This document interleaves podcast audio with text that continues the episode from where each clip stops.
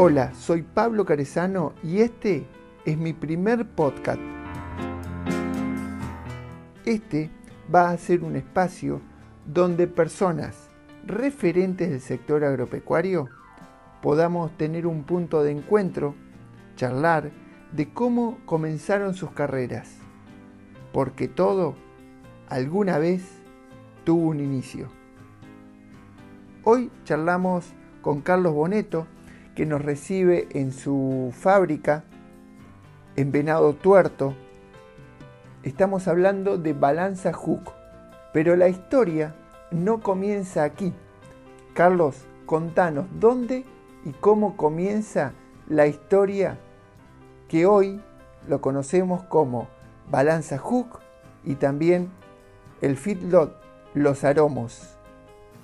Yo nací en ese campo, este, allá por el año 1955, y a partir, eh, siempre ese campo estuvo manejado por la familia. Nosotros estamos en ese campo eh, antes del 1900. Mi abuelo nació en 1898 y mi bisabuelo eh, ya tenía esos campos, ahí donde estamos nosotros hoy. mi abuelo estaba con mi papá trabajando el campo, eso eran 130 hectáreas, pero tres familias, o sea, yo ya venía, eh, para, para, me casé muy joven, este, vivir tres familias del campo era, era imposible. Entonces yo me fui a buscar otras, otras actividades, pero siempre estuve vinculado al campo. Pero empecé a ver que, bueno, mi abuelo falleció y mm, empezamos a ver con, con, con mi papá que si no poníamos algún intensivo era imposible tener personal. Y yo no, ganaba bien afuera del campo, no podía volver al campo a trabajar con él. Entonces, para poner empleados era necesario poner algún intensivo. Entonces yo empiezo, empiezo a investigar intensivos. Bueno, así fue como que tuvimos cerdas en confinamiento, hice un ensayo con cerdas ahí en el campo, que todavía están las instalaciones, este, cerdas madre, hicimos un convenio con el INTE, hicimos una sociedad para abastecernos de, genética con un grupo de productores, 23 productores, el, emprendimiento estaba acá en la zona de Venado Tuerto. Después tuve un criadero de pollos, o sea, acá, acá en Venado Tuerto, investigando también todo lo que era la parte de los intensivos. Después hicimos una sociedad que llamaba Coexa este, con otro grupo eh, y nos pusimos a, a, tratar de sacar espárragos. Yo siempre con la intención de después extrapolarlo esas ideas al campo. Ninguna, o sea, la de los cerdos andaba, pero no me gustaba cómo se comercializaban. Eh, lo de los espárragos no anduvo. Y lo de las, el mejor negocio que hice con el criadero de pollo fue venderlo este, en ese momento. Entonces, ¿qué pasa? Incipientemente estaba la sojilla en esa época y no se sabía qué hacer con la sojilla y era barata.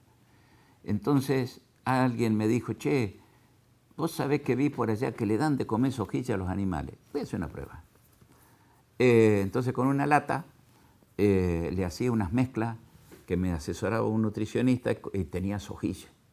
Y le di de comer a tres animales. Eso fue en el 88, 1988. Eh, y más o menos andaban, pero no era. Entonces compré 60 animales. Y empecé a engordar 60 animales, ya era otra cosa. Y ya me empezó a gustar porque ya funcionaba. Y así empecé en el año 1989. Así nació Los Aromos, a partir de 60 animales. Los primeros dos años tuve animales propios, pero ahí me di cuenta que tenía que incorporar tecnología. Yo llegué a tener 500 animales propios. Pero para incorporar tecnología tenía que, o sea, no tenía la plata. Y me pedían que otras les diera servicio de engorde pero yo no podía dar servicio de engorde con una pala y haciendo la mezcla a mano o con una mezcladora de cereal, de hormigón, perdón. Eh, entonces, bueno, vendí los 500 animales, compré, ahí aparecen los mixers, ahí aparecen palas, y ahí empecé a trabajar. Y llegamos hoy a tener una capacidad de 8.000 cabezas. ¿Cómo es el sistema de Firlot?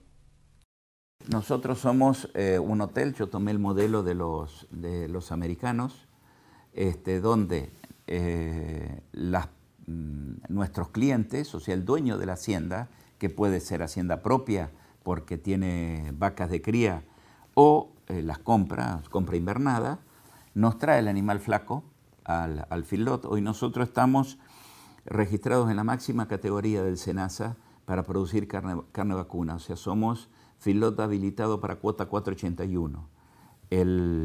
la característica o la categoría de exportación de mayor eh, precio en el, mercado en este momento, la mejor calidad de la carne eh, y el mejor precio que, están pagando los europeos en este momento, la cuota 481. Bueno, ese es el máximo rango sanitario, este, ahí está eh, nuestro emprendimiento. Entonces los clientes traen los animales flacos, invernada, y este, nosotros los recibimos y ahí nos hacemos cargo de ellos. Le damos el espacio, por eso se llama hotel, le damos el espacio, se le damos las camas en corrales exclusivos, cada cliente tiene su corral exclusivo, le damos de comer, cobrando exactamente los kilos de comida que el animal consume y le atendemos toda la cuestión sanitaria. Se lo terminamos gordito, una semana antes o diez días antes le avisamos, vas a tener gordos, empezá a negociar la venta si te parece. Ellos comienzan a negociar la venta y nos instruyen a nosotros. Sacar el DTE y cargarle a tal frigorífico o a tal lugar que es el destino final del gordo. Ese es nuestro servicio. Y a lo largo del tiempo es lo que hemos llevado adelante. En el medio hubo de todo, porque la ganadería en Argentina sufrió altibajos constantes. O sea, en el medio hicimos, preparamos vaquillonas volando, que las recibíamos, las requeríamos, las inseminábamos y las devolvíamos al tambo. En el medio durante dos años, casi tres, trabajamos con, para algunas cabañas y una eh, fundamental con eh, toros brancos, con lo cual le preparábamos, le engordábamos y preparábamos los toros y las vaquillonas brancos que se vendían en todo el país. El primer año que esa cabaña estuvo con nosotros, ganó el concurso nacional de la Angus, este, a partir de cómo se prepararon los animales, porque la genética estaba, pero había que prepararlos y presentarlos. Bueno, Todas esas cosas fuimos haciendo. Estuvimos al borde de estar cerrados dos veces, este, fruto de que, bueno, las políticas fueron erráticas. Pero ahora, por mérito propio o no, o porque el mundo nos eh, exige otra cosa, eh, la ganadería llegó para quedarse y nos permite un máximo desarrollo. Lo que nunca negociamos fue calidad de la carne. La carne siempre fue de muy buena calidad, la que salía de los aromos. Yo prefería no tener clientes a cobrar poco porque para darles de comer basura. Siempre lo que se le dio de comer a los animales fue de excelente calidad en estos 32 años. Y la calidad de los aromos no se discute, es siempre de primera. Entonces, ¿cuál es el éxito?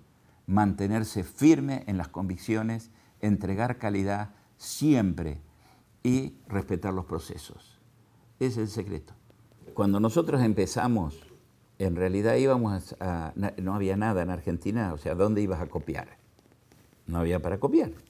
No había para hacer ingeniería inversa, como a veces se dice. Bueno, entonces íbamos a Estados Unidos y allá veníamos con las medidas y todo, pero ¿y quién te hacía los comederos? Entonces yo empecé con medio tambor de 200 litros partido al medio. Después chapa plegada, o sea, hacía plegar los comederos de chapa. Después empezaron a aparecer los comederos de hormigón, chiquitos, mal diseñados, se rompían. Bueno, íbamos a Estados Unidos, veníamos con los dibujos, no tenía nadie que se interesaba en hacerlo. Este, o sea, esta también es una realidad. A veces los empresarios se ponen a fabricar cosas sin saber qué es lo que necesita el cliente. Hay que escuchar al cliente. Hay que escuchar lo que el cliente quiere. No porque a mí se me ocurre venderle tal cosa, el cliente lo va a adoptar. Lo va a adoptar a regañadientes si no hay otra cosa, pero cuando puede lo perdiste. Bueno, eh, todos estos años fueron de aprendizaje. Hice comederos, intenté traerme, eh, o sea, traer la máquina de Estados Unidos que te hacía los comederos de manera eh, constante, como si fuera una este, enfardadora, una cosa preciosa. Este, bueno, nosotros no la podíamos traer acá y no había quien la fabricara. eh, los hice, hice moldes. Hasta que ahora creo que estoy en el camino, encontré un diseño nacional que creo que se adapta. Los frentes comedero, todo es un secreto. Por eso los aromos no está abierto a cualquiera. ¿Pero por qué? Porque estoy cansado de que me copien. Y hacer ingeniería inversa, o sea, que vengan y hagan con vos ingeniería inversa y te copien, este, o sea, se gasta mucho dinero a prueba y error. Bueno, así fuimos evolucionando. Nosotros hará 15 años hicimos un ensayo con sombra. O sea, en pleno verano puse cuatro corrales, dos con sombra, que ni siquiera había media sombra, 20 años hace. Este, hace 32 que estamos, así que ya 20 años ya hice ensayos. Y no era conveniente poner sombra en ese momento. Lo hicimos con caña la sombra, era hermosa, pero no era conveniente, o sea, productivamente no era necesario. Producían más los que estaban al sol que los que estaban a la sombra. Pero el, clima fue cambiando. Y hoy es una, es una necesidad para el bienestar animal, con los climas que tenemos hoy, tener, en mi caso, a mí me dio resultado de la media sombra. En el país hay muchas ideas, hay gente, hay, hay gente que ha viajado a Australia, eh, que tiene también un nivel de insolación eh, mayor o parecido o mayor al nuestro. Eh, hay otros que están usando sprinkles. Bueno, a mí me gusta la media sombra y me dio resultado y están dando bien. Me quedo ahí. Este, pero no es lo único, hay muchos diseños en el país. Bueno, ¿y qué es lo que se hace? Los animales llegan, se los recibe, van a descanso, 24, eh, 48 horas, de acuerdo a las 72, de acuerdo a, la, a lo que se observe de cómo llegan los animales. Después pasan por el tratamiento sanitario inicial y a partir de ahí ya van a los corrales. Mi sugerencia es no moverlos hasta que los sacamos gordos. Porque cuando uno mueve los animales está perdiendo, o sea, el animal se estresa y además gasta energía. Entonces está perdiendo eh, kilos. O sea, es alimento que se consume pero que no engorda ese día de movimiento. Pero al margen de eso, este, uno a veces necesita saber qué es lo que está pasando en el corral. Y bueno, de ahí que estamos trabajando con el diseño, que ya lo tiene Hook, de las eh, balanzas al paso. Pero después de eso, bueno, el, secreto está en la alimentación, eh, fórmulas perfectamente balanceadas. Eh, mi nutricionista hace 28 años que trabaja conmigo, este, o sea, que me da, que me da el servicio de, de atención y es muy profesional, lo respeto muchísimo.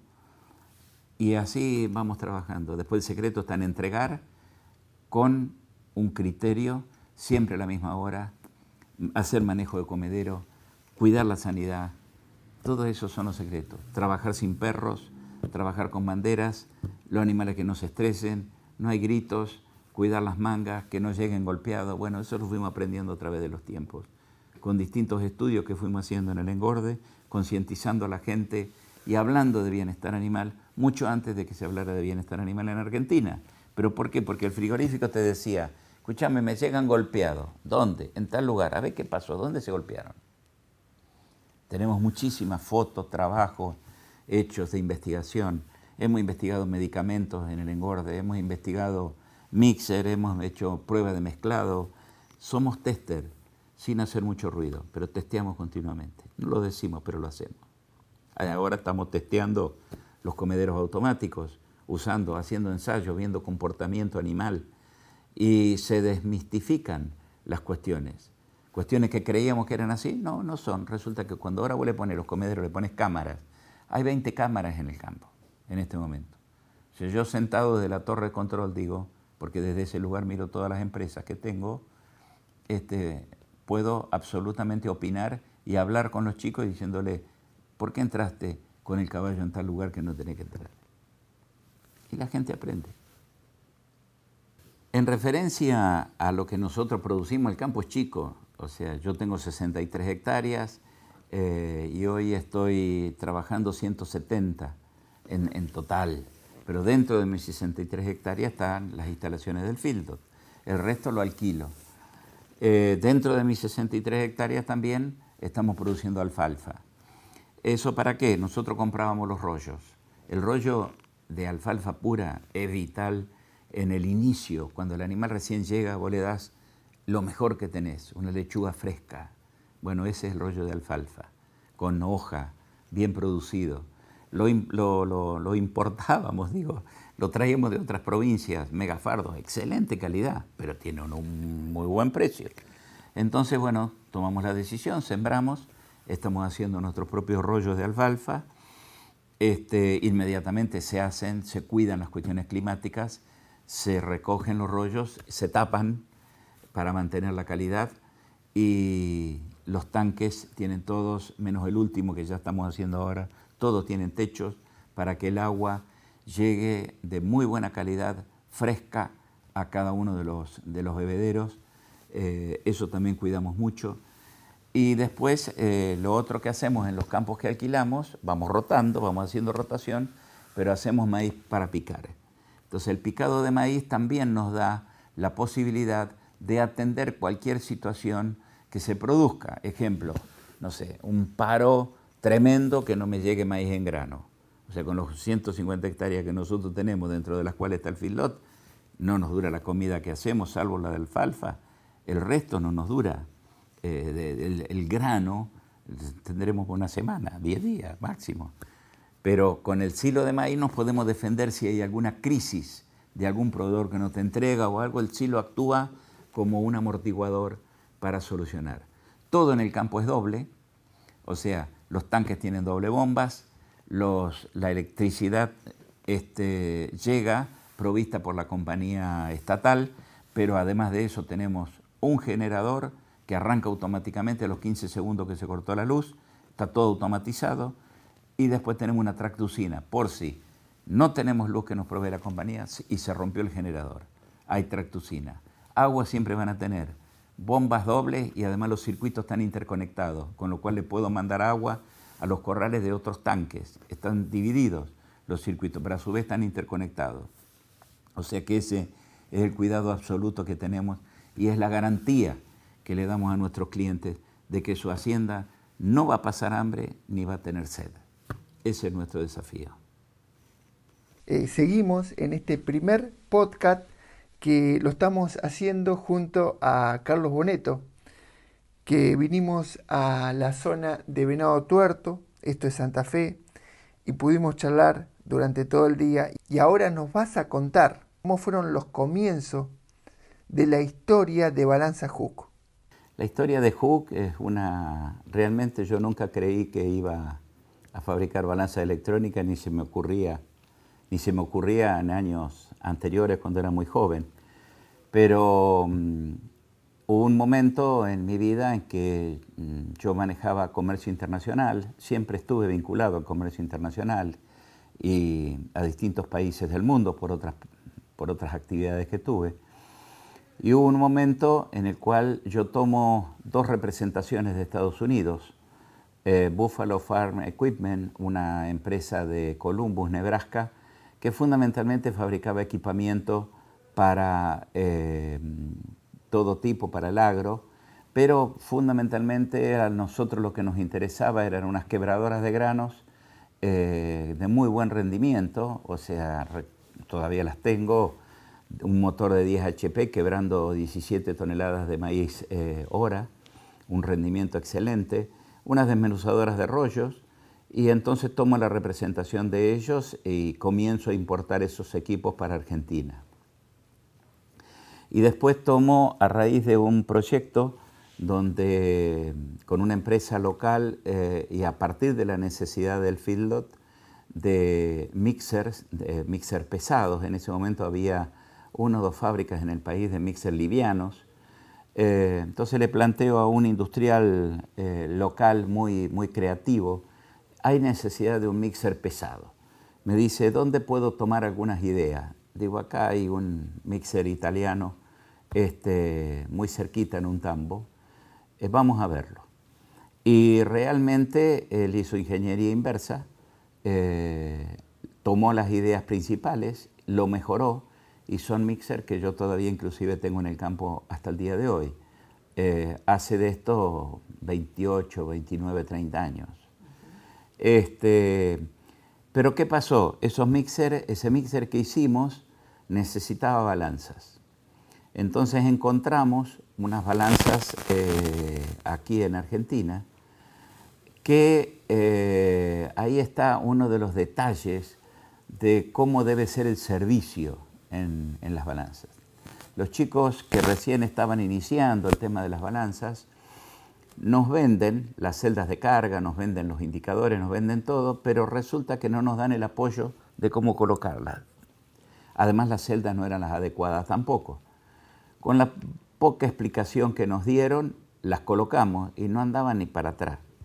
Habíamos hecho dos mixers, eh, uno de un señor que asesoraba tambos y tenían tambos, y ese señor, que es un ingeniero de acá de Venado Tuerto, viajaba a la World Dairy Expo, eh, la exposición de lechería que se realiza en Estados Unidos. Allá fue y dijo, chicos, estas son las balanzas que ustedes tienen que tener. Me trajo dos folletos. Este, bueno, yo tomé contacto con uno de ellos, Whitetronic, y al tiempo le compré las balanzas para nuestros mixers y al tiempo me transformé en representante de Whitetronic en Argentina. Así avanzamos hasta que en un momento los americanos no tenían necesidad de intensificar tanto la información, pero Argentina estaba comenzando a explotar eh, en cuanto a necesidad de información. Y los agricultores, en ese momento yo trataba mucho con agricultores porque fue la cabeza donde nosotros comenzamos con nuestras balanzas, me pedían más información. El agricultor argentino es de punta. O sea, el, productor agropecuario argentino incorpora tecnología, quiere buena tecnología y son productores de punta, ya sea agricultores, ganaderos de todo tipo. O sea, son gente maravillosa para trabajar y con muy buena inventiva. Ellos reforman, no sé, debe ser nuestra génesis, debe ser nuestra sangre, que somos, todos somos inventores. Pero en esa invención uno se nutre de la información que Dios te brinda. Le planteo a los americanos de que había necesidad de tener eh, unos indicadores con mayores prestaciones. Y entonces me dicen, ¿nos haces un diseño? Le hago el diseño de lo que debería ser un indicador para, para agricultura, las balanzas de tolvas de hoy, y me dicen, me hacen un análisis, esto va a llevar, dice, X horas de ingeniería. ¿Estás dispuesto a pagarle? Me pasan un presupuesto. Imposible, si yo crujía de seco.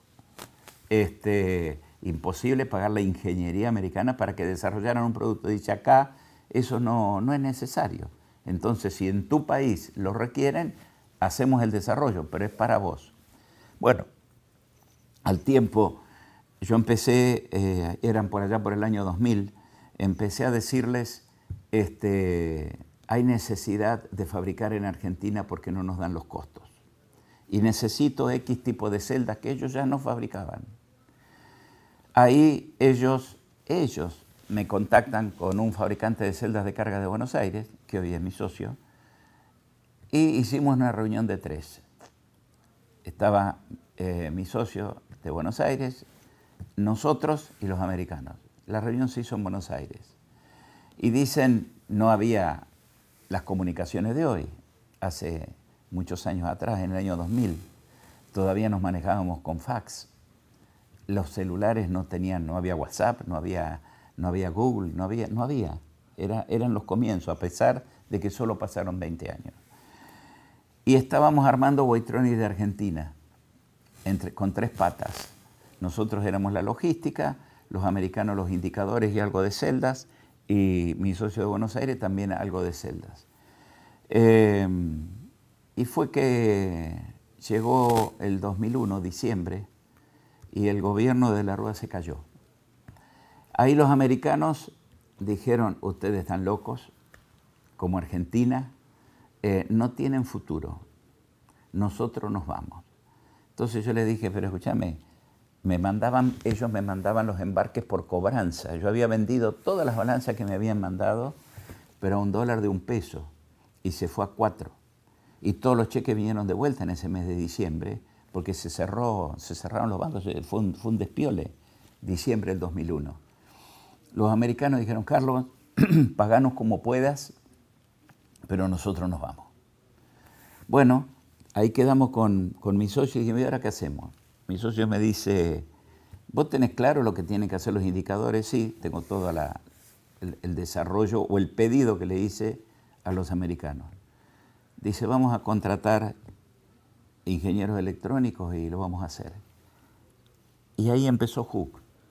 En marzo del 2002 colocamos nuestro primer prototipo en una monotolva.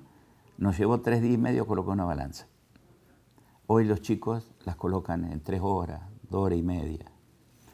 Este, y en agosto del 2002 eh, creamos la empresa, se funda, los estatutos tienen fecha agosto del 2002, y en noviembre del 2002 vendí las primeras dos balanzas. Una balanza para Mixer y una balanza para Tolva, y las íbamos a colocar nosotros. O sea, el servicio técnico de ese momento lo hacía yo, yo vendía y hacía servicio técnico. Charlie inmediatamente se acopló a la venta y empezamos a trabajar juntos. Y ahí llegamos hasta donde estamos hoy. ¿Qué cantidad de empleados tiene la empresa Hook? En este momento, eh, Hook eh, tiene en Argentina 54 empleados. ¿Y por qué digo en Argentina? Eh, porque esos empleados son en forma directa. Después hay muchísima gente que trabaja de manera indirecta para nosotros, llámese los servicios técnicos que hay en todo el país, llámese la gente que vende, bueno, hay muchísima gente, transportes, también está la gente que nos produce las celdas de carga para nosotros. O sea que de manera indirecta hay mucho personal. ¿Y por qué digo Argentina? Bueno, porque también tenemos a Justo Brasil, con personal también en Brasil, en el estado de San Pablo, donde estamos instalados. Después de ello, bueno, JUC ha penetrado desde, desde el primer momento en distintos países del mundo. Y es así que estamos en toda la región, inclusive en Australia, y hay balanzas nuestras en Canadá, en Estados Unidos, en España y algunos otros países europeos. ¿Alguna vez te imaginaste dar tanto trabajo a tantas familias? Yo soy un perito mercantil, o sea, es la vieja época de, de los peritos mercantiles, o sea que imagínate, no soy ingeniero, no soy contador, soy un práctico. Como acostumbro a decir, soy un mano sucia. Este, pero bueno, la vida me llevó por estos caminos, eh, soy un hijo de productor agropecuario, pero siempre estuve vinculado, o sea, yo en el campo de manera directa trabajé, ni siquiera trabajé continuamente, o sea, estuve hasta los 17 años que me fui a estudiar, pero siempre viví en el campo, este, hice primaria y secundaria viviendo en el campo, pero siempre tuve un espíritu inquieto y por otro lado siempre traté de rodearme por la gente que conoce de los temas específicos, o sea, siendo uno un estadista, para eso están los profesionales de cada una de las áreas. O sea que teniendo una buena organización del trabajo, el éxito lleva. Por supuesto, hay que ser inquieto, hay que buscar la cabeza abierta, la mente abierta, buscando oportunidades continuamente. Y ese es mi, ese es mi norte. O sea, siempre, como decía mi abuela, tengo hormigas en la cola, no me quedo nunca quieto. Yo soy el presidente de HUC, con lo cual, eh, en este momento tengo la responsabilidad de lo que son las, grandes, la, política macro de la, empresa y además colaboro en lo que más me gusta, que son los desarrollos. Pero eh, logramos eh, producir un proceso de delegación que es muy difícil en las empresas familiares. Se hacen cursos, se hacen charlas y muchos no le encuentran la vuelta. Yo estoy muy feliz porque he delegado absolutamente todo lo que es la conducción de Hook en, Charlie, que es mi hijo, este, que me acompaña desde el momento inicial. Él vio, andábamos juntos, él estaba estudiando en la facultad y por ahí íbamos a una exposición, él se venía de la, de la facultad de Rosario y los fines de semana me acompañaba cuando yo andaba croteando con una camioneta prestada y exhibiendo los productos en un stand prestado en alguna exposición rural este, la que más recuerdo fue la de Salto. ¿no? Pero así, así comenzamos y entonces lleva toda la impronta eh, de la empresa. Por supuesto, eso que le aportó a la empresa una, una refresca, un, refrescar, un refresh, como se dice, donde son nuevos aires, nuevas ideas y los procesos de delegación yo lo estudiaba cuando estaba en la facultad, eh, el fundador inicia la empresa y crece hasta un momento que se produce una meseta. Bueno, ahí el crecimiento sigue en la manera que se delegue. Ahí se puede producir una delegación con el titular de la empresa o sin el titular de la empresa. La primera delegación que yo llevé adelante es conmigo, aún manteniendo la gerencia general. Pero llegó un momento en que se imponía o era conveniente la delegación absoluta. Y bueno, ahí fue otro momento que creo que es el que estamos viviendo hoy, donde hay un proceso de crecimiento fuerte nuevamente en la empresa, pero a su vez ya a Charlie se le va a presentar el desafío de empezar a delegar él para seguir manteniendo el crecimiento. Esos son los procesos de delegación naturales eh, que se producen en todas las empresas y en todo el mundo. Lo que ocurre es que el tema de las pymes y las pymes familiares requiere un trabajo entre los involucrados. Y bueno, nosotros lo, lo, logramos. Hablando de empresas familiares, ¿cómo fue el trabajo de delegar, de dar un paso al costado? ¿Te asesoraste con algún grupo de gente? ¿Tuviste el apoyo de, no sé, psicólogos? ¿Cómo fue el dar el paso para que tu hijo, Charlie, se haga cargo de la empresa? No, la decisión estaba, pero tuve que buscar ayuda en profesionales que me ayudaron desde muchos puntos de vista. O sea, eh, para una persona de mis características, donde yo comencé pensando de que lo único que estaba bien era lo que yo hacía. Esos fueron mis comienzos de, de joven. Después resulta que uno comienza a darse cuenta de que hay muchas otras realidades. Y aquí viene algo importante. Cada uno de nosotros somos únicos e irrepetibles. Únicos. No habrá otro en toda la creación que se parezca a nosotros. Otro igual no hay. Entonces, el secreto de cada uno de nosotros es descubrir cuál es nuestra chispa, cuál es nuestro talento. Y a partir de nuestro talento es aplicarlo en su máxima expresión. Entonces, eso es lo, es lo, saludable. Pero además hay que trabajar con el aspecto psicológico de cada uno de nosotros. No sentir el desplazamiento, no, no aferrarse, no quedarse pegado a las cosas, sino con un continuo crecimiento.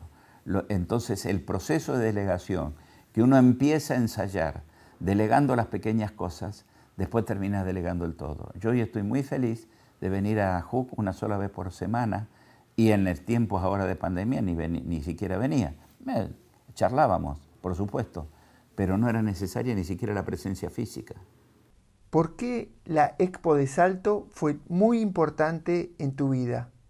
Era una expo chacra, eh, no me acuerdo cómo se llamaba en ese momento. Viste que fue cambiando mucho, ¿no?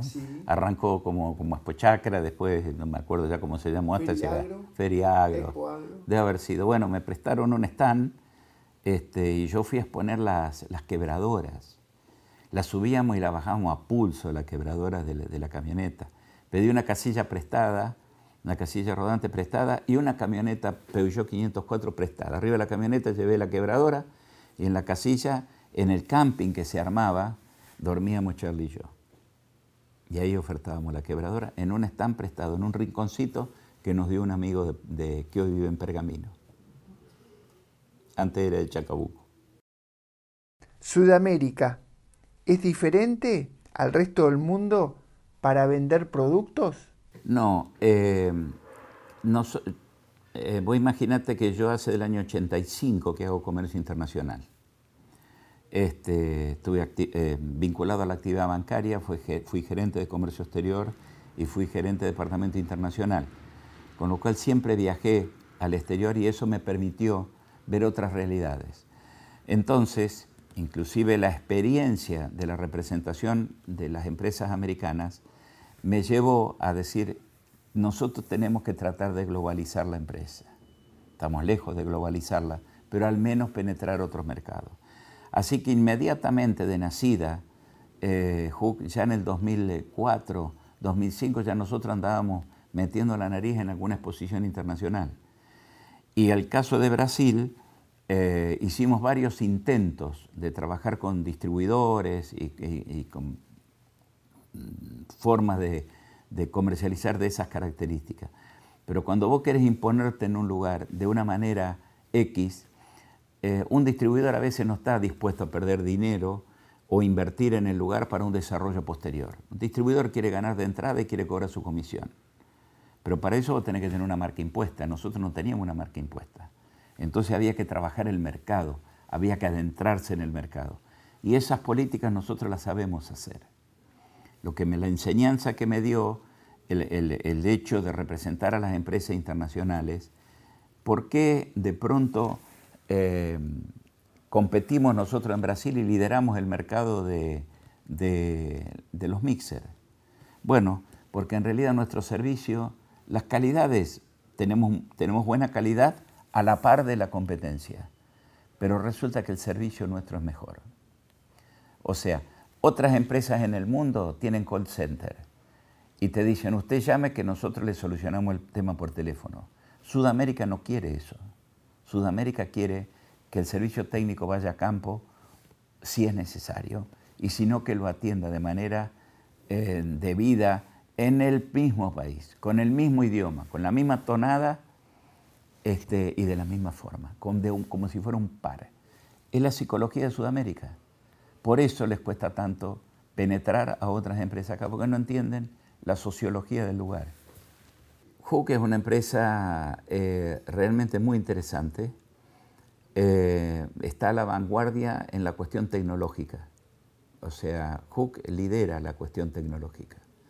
Nosotros estamos disfrutando de este momento, estamos trabajando muy, muy bien. Y el futuro lo irán diseñando los chicos, digo yo, que están al frente de la empresa. Ellos van a llegar hasta donde quieran llegar. La base la tienen. Este, el equipo que han armado, que tienen, es un equipo excelente con varias, varios pilares y, bueno, eh, el cielo es el límite, de ellos depende. Yo los voy a acompañar.